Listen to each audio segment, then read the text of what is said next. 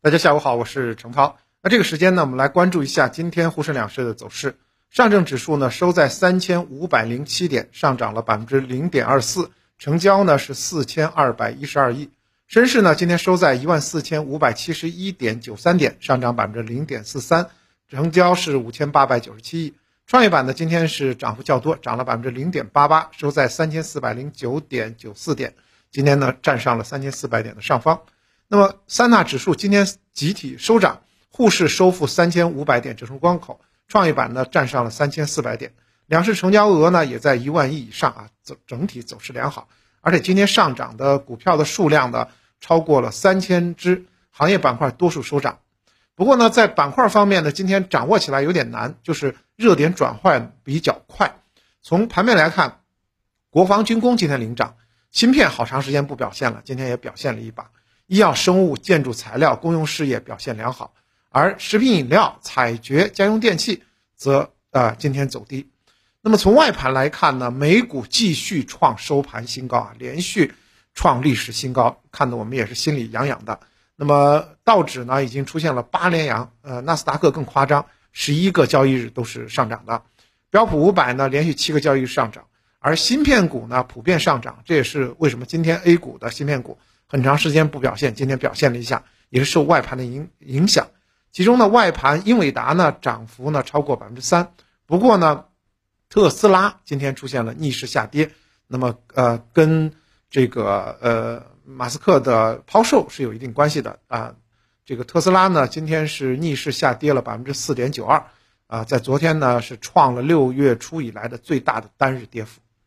那么从 A 股的角度来看呢？其实最近的这个正面的消息啊，多方消息还是比较多的。在昨天晚间呢，央妈有大动作，那么央行宣布创设推出啊碳减排支持工具，这个结构性的货币政策呢，听上去比较难理解。当然，从这个书面来讲的话，它推出的目的呢是稳步有序、精准直达，支持清洁能源、节能环保、碳减排技术等重点领域的发展，并撬动更多的资金。来促进我们社会的碳减排，那么，呃，就是从表面来看的话，这个我们想理解碳减排支持工具这样的一个工具性政策比较难。简单的说一下，就是这个工具呢，就是向金融机构啊，比如说银行提供资金，采取先贷后借的直达的这个机制。那么，金融机构向重点的领域发放这个减排贷款后，可以向啊人民银行、央行。来提请这个资金支持，然后人民银行按贷款本金的百分之六十向金融机构提供呃资金支持，啊，重点在后面，利率是百分之一点七五，期限一年，而且可以展期两年。那么因此的话，就是大家可能理解这个呃金融工具呢有点难。那么按照东吴证券首席经济学家这个呃任泽平的表述来讲，就是说啊，央妈推出了这个。呃，碳减排支持工具其实就相当于定向降息再贷款支持绿色经济啊。刚才说了，利率是百分之一点七五啊，这样的一个贷款利率是非常之低的，其实相当于就是贷款利率降低定向的。那么，截止到今年三季度，绿色贷款累计余额呢是十四点七八万亿啊。所以呢，就是市场就推算说，央妈这个变相放了多少资金出来呢？一万亿左右。那么一万亿左右的这样的一个级别的货币量是非常大的。那么当然这个工具大家理解起来还是有一定难度啊。所以呢，就是你简单的理解就是央妈向这个碳减排这项专项的方向是投放了一万亿啊级别的低息贷款啊，就大概就是这么一个意思。所以呢，还是一个非常好的一个呃政策的这个方向。那么再回到今天的 A 股当中，今天 A 股当中呢，呃表现最好的是国防军工。国防军工呢，午后出现了拉升，像四创电子、啊天奥电子等多只股票呢都是涨停的。那么在多次的我们的直播连线当中呢，我也反复提到了说，国防军工也是一个呃细分赛道非常多的一个大板块。所以呢，不要简单的理解就是军工板块在涨，它其实也是有细分的。包括刚才我们说到的几个涨停的呃个股呢，其实都是相当于军队信息化。和高精尖领域的这些细分赛道，那么“十四五”期间呢，其实军工行业的核心投资逻辑还是很明确的啊，就是前期的主题投资，到基本面驱动啊这样的一个方向。那么展望明年，一方面呢，基本面向好，还是军工板块向好的一个核心驱动。比如说大订单呢，有很多都是已经落地了，而且很多核心的军工企业的呃融资扩产也是提升了行业成长的高确定性。那么另外一方面呢，国企混改也有可能成为军工主题，像这个电科集团有可能接手航空工业，成为资本运作的主力。所以呢，在二零二二年。我国的军工行业呢，也进入到一个新常态。那么我们要参与的话，优先还是选择长赛道和高景气赛道，比如说航空发动机、军队信息化、军工新材料啊。我，这是我们在每次分析军工的时候，都是要强调要避开这传统的军工行业，要对于这些啊新兴行业和高技术含量行业进行一个靠拢。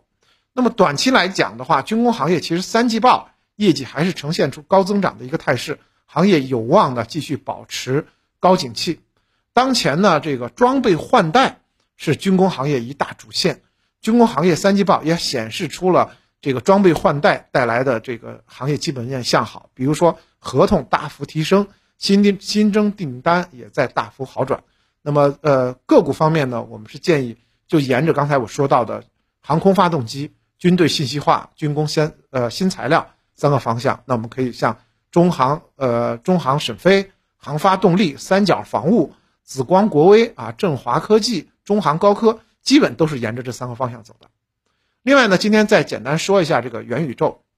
在火了好几天之后呢，今天的元宇宙板块出现了分化。实际上，很多的元宇宙的概念股确实是有比较大的涨幅，很多个别个股呢甚至是翻番了。当然。我们看到元宇宙呢，在这个疯狂的上涨，券商也在关注元宇宙的投资机会，很多券商啊写了很多的这个深度报告。那么，呃，我们重点看到了中信证券的一个长达一百六十三页的一个对于元宇宙的呃投资报告。这一百六十三页的报告啊，其实说了一个中心思想，就是当前距离终极元宇宙还有非常长的发展道路，所以中间有很多的不确定性。因此的话，很难给出元宇宙短期收益的投资标的。也就是说，一百六十三页最后都是跟大家讲说，元宇宙现在投资呢是有一定的盲目性的啊，这样的一个结论。当然，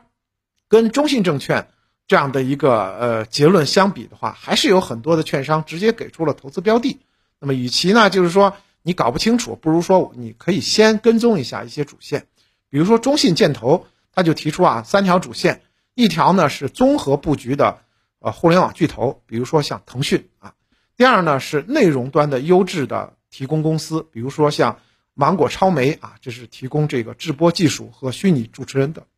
还有三七互娱、完美世界等等。第三呢就是呃 VR 产业链啊，就是呃虚拟现实产业链上的一些公司，比如说歌尔光呃歌尔股份啊、水电呃水晶光电的这些。那么这是跟大家的一个分享。那么再回到整体的操作层面，在上周呢，A 股分化是比较明显的。当时呢，科技股曾有反弹，而近期啊，从上周到现在，周期股都是市场调整的主要的力量，就是周期股都在下跌。当然也是跟监管层啊对于呃周这个资源类进行调控有很大的关系。那么在昨天呢，市场是宽幅震荡，表明了三千五百点呢一线压力还是非常大，反复在拉锯。那么，包括今天虽然账上沪市站上了三千五百点到三千五百零七点，但是我个人还是心里打鼓，认为这三千五百点也未必能够有效突破，可能还要观察几天。那么后期来讲的话，啊，军工、通讯、医疗板块的这个反弹，倒是让大家呢觉得，哎，后期呢这个主线呢逐逐步的有明确的这样的一个可能性。那么三季报过后呢，市场确实。在寻找新的这个引领大盘上涨的板块，那么后期来讲的话，应该说市场并没有现在非常明确说哪些是领涨热点，我们还需要继续的来观察。那么观察政策面及资金面的变化情况，预计呢，沪市小幅震荡的可可能性还是比较大的。我也认为三千五百点需要一个反复震荡洗筹的一个过程，而创业板相对啊这个确定性更强一点。那么投资标的呢？大家可以关注新材料以及部分周期股的投资行业投资的这个机会，而中线呢，低估值蓝筹在四季度一定还是有投资机会的。好的，感谢您的收听。